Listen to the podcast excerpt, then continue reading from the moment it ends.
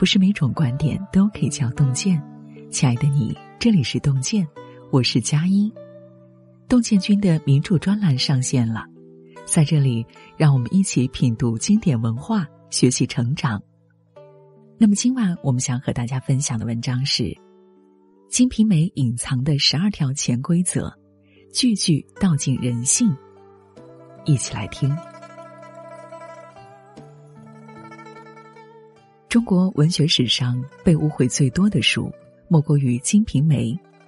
没读过的当它是小黄书，以为里面满纸风月；读过的人都明白，其实书中写的更多的是炎凉世态。夫妻各怀私心，朋友互相算计，富贵时皆来趋炎附势，落魄时人人落井下石。无论是高官富身。还是平民乞丐，各有各的不堪，却各有各的心酸。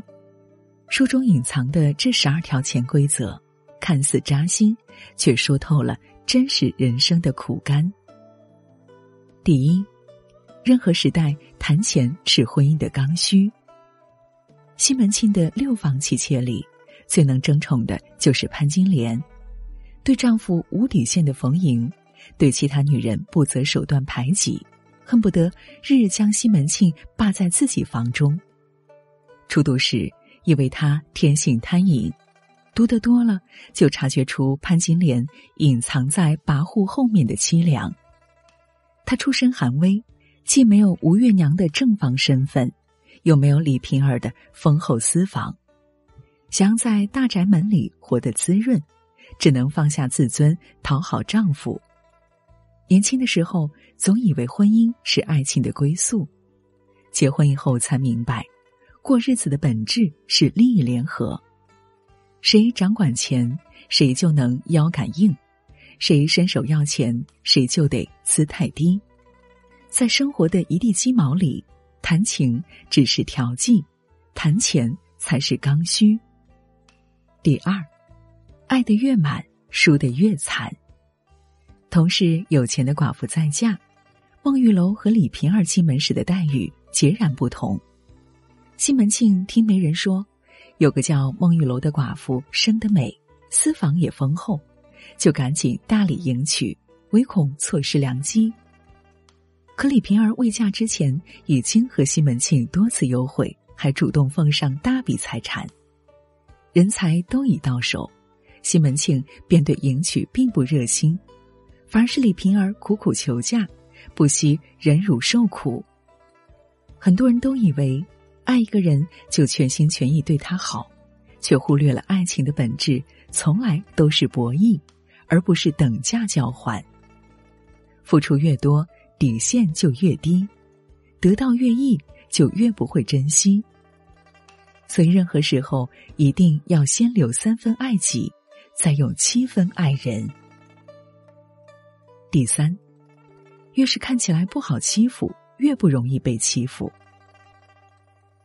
有一次，外头伙计娘子宴请各房的大丫鬟，论地位是大太太吴月娘的丫鬟为首，可是，在席上所有人都捧着潘金莲的丫鬟春梅，原因无他，因为庞春梅不太好惹，她并不主动冒犯别人，可下人们一旦冒犯她。他立刻破口大骂。西门庆有偏颇之处，春梅也敢当面批驳，偏偏西门庆就吃这一套，常常好言哄她，这样春梅地位越发超然。有时候你越是不好欺负，越不容易被欺负，因为欺软怕硬本就是大多数人的天性，一味的软弱只会让恶人得寸进尺。适度的强硬反而会赢得别人的尊重，只是莫要忘了，万事皆有规矩，处事循礼，待人有度，才能长久立于不败之地。第四，人总是妒忌和自己差不多的人。在潘金莲的帮助下，西门庆和女仆宋惠莲成就好事，宋惠莲非但不感恩。反而百般诋毁潘金莲，因为在他看来，两人出身差不多，美貌差不多，只是自己差一点运气，便只能做奴才，所以他处处踩潘金莲，却对过得更光鲜的吴月娘和李瓶儿等人，只有羡慕，没有嫉恨。心理学家说，人对比自己优秀很多的人总是崇拜敬仰，却见不得身边差不多的人过得比自己好，不是在妒忌中折磨自己。就是想办法伤害对方，却忘记了，你拉下来别人也过不好自己。如果有这样的朋友，请赶紧远离。第五，善良要留给对的人。李瓶儿嫁进西门家后，凭着出手大方和温柔性情，很快赢得上上下下的赞扬。他对潘金莲最好，不但经常送衣服首饰。对金莲母亲也礼敬有加，可当李瓶儿生下儿子，得到西门庆的独宠后，最记恨他的却是潘金莲。他设下毒计害死孩子，李瓶儿也因此郁而亡。从小我们被教导，赠人玫瑰，手有余香，与人为善是一个人最优秀的品质。经历过坎坷，才知道。不是所有的人都值得用善良相待，只有好人才会对恩德铭记于心，坏人却只把善良当成软弱，变本加厉的欺压。所以，请一定谨记：善心要有底线，善行要有锋芒，千万别用善纵容了恶，反而害人害己。第六，不是你不好。而是遇到的人不对。孟玉楼的身材高挑、肤白貌美，为人又通透能干，是个很有魅力的女人。可西门庆只喜欢娇小女子，对孟玉楼很是平淡。他本以为余生就这么平淡下去，却不料西门庆死后，李衙内对自己一见钟情，不但用重金礼聘为正妻。不但用重金礼聘为正妻，还不惜为他违抗父亲。孟玉楼终于等到了属于自己的幸福，即使他已年近四十。人海茫茫，不是所有的人都幸运的在对的时候遇到对的人。大多数时候，所谓配不上，不过是不合适。与其在爱情里深陷痛苦，还不如果断止损。期待新的未来。要相信幸福也许会迟到，却必定不会缺席。第七，你先要有用，然后才有人脉。随着西门庆步步高升，朋友圈换了一茬又一茬，唯有英伯爵始终在他身边，因为他太懂西门庆，知道什么时候该捧场逢迎。什么时候该开解忧伤？就连西门庆需要人手，英伯爵也能马上举荐，所以西门庆对他很是看重，给了英伯爵不少照应。其实，人这一生中，除了少数挚友，大多交情都是利益的结合。只要有利益可以交换，就能拥有人脉。能力无需势均力敌，只要对症就能管用。只是千万记得，这样的人脉并不是真的朋友。当利益用尽，交情也就散了。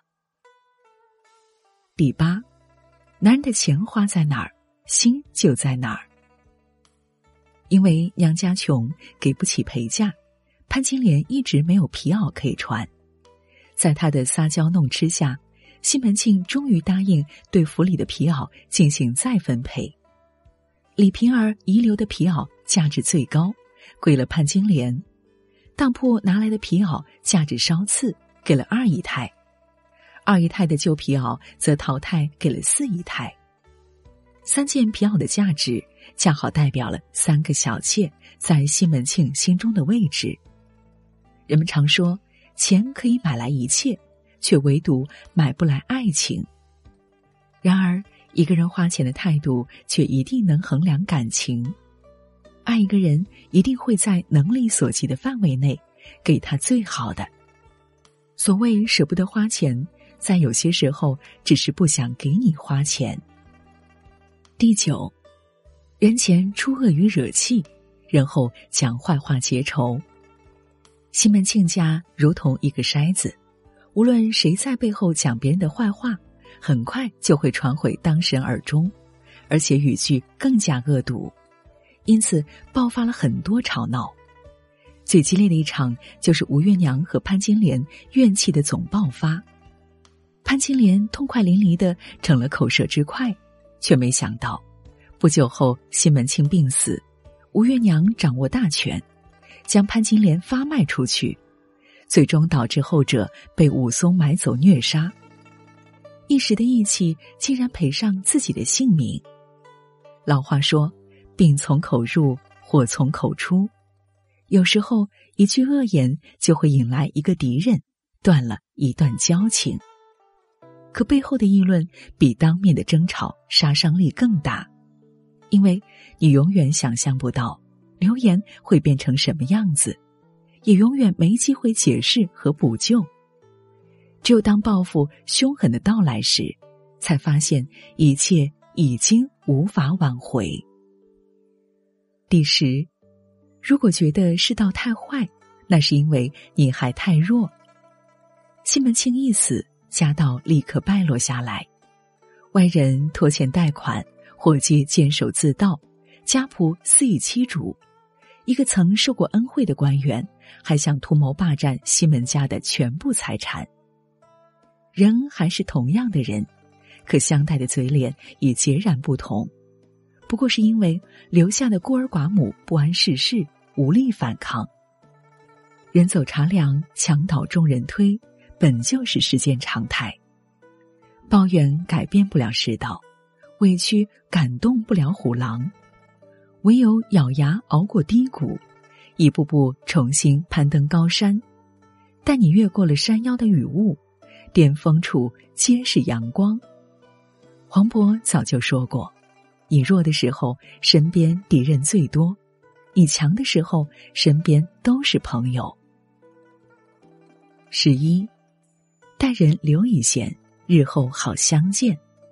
内有家仆偷盗，外有贪官算计。此时的西门家已经陷入绝境。吴月娘走投无路，只能向昔日下人春梅求援。此时春梅已成了守备夫人，她感念旧情，让丈夫救了西门家。俗话说：“风水轮流转，没有人能永在高位，也没有谁会一直下贱。也许你今天的下属，明天就变成了生命里的贵人。”做人做事，请一定留三分余地。随处结一片善缘，到将来终有福报。十二，善恶回报未必及时，但世间自有因果。《金瓶梅》写到最后，几乎所有的恶人都下场凄凉，杀人的终于被杀，贪婪的最后一无所有。唯有宽厚待人的吴月娘和义子相依为命，从此过着平静的日子。与其说是因果循环报应不爽，还不如说是人的品行决定了命运。心。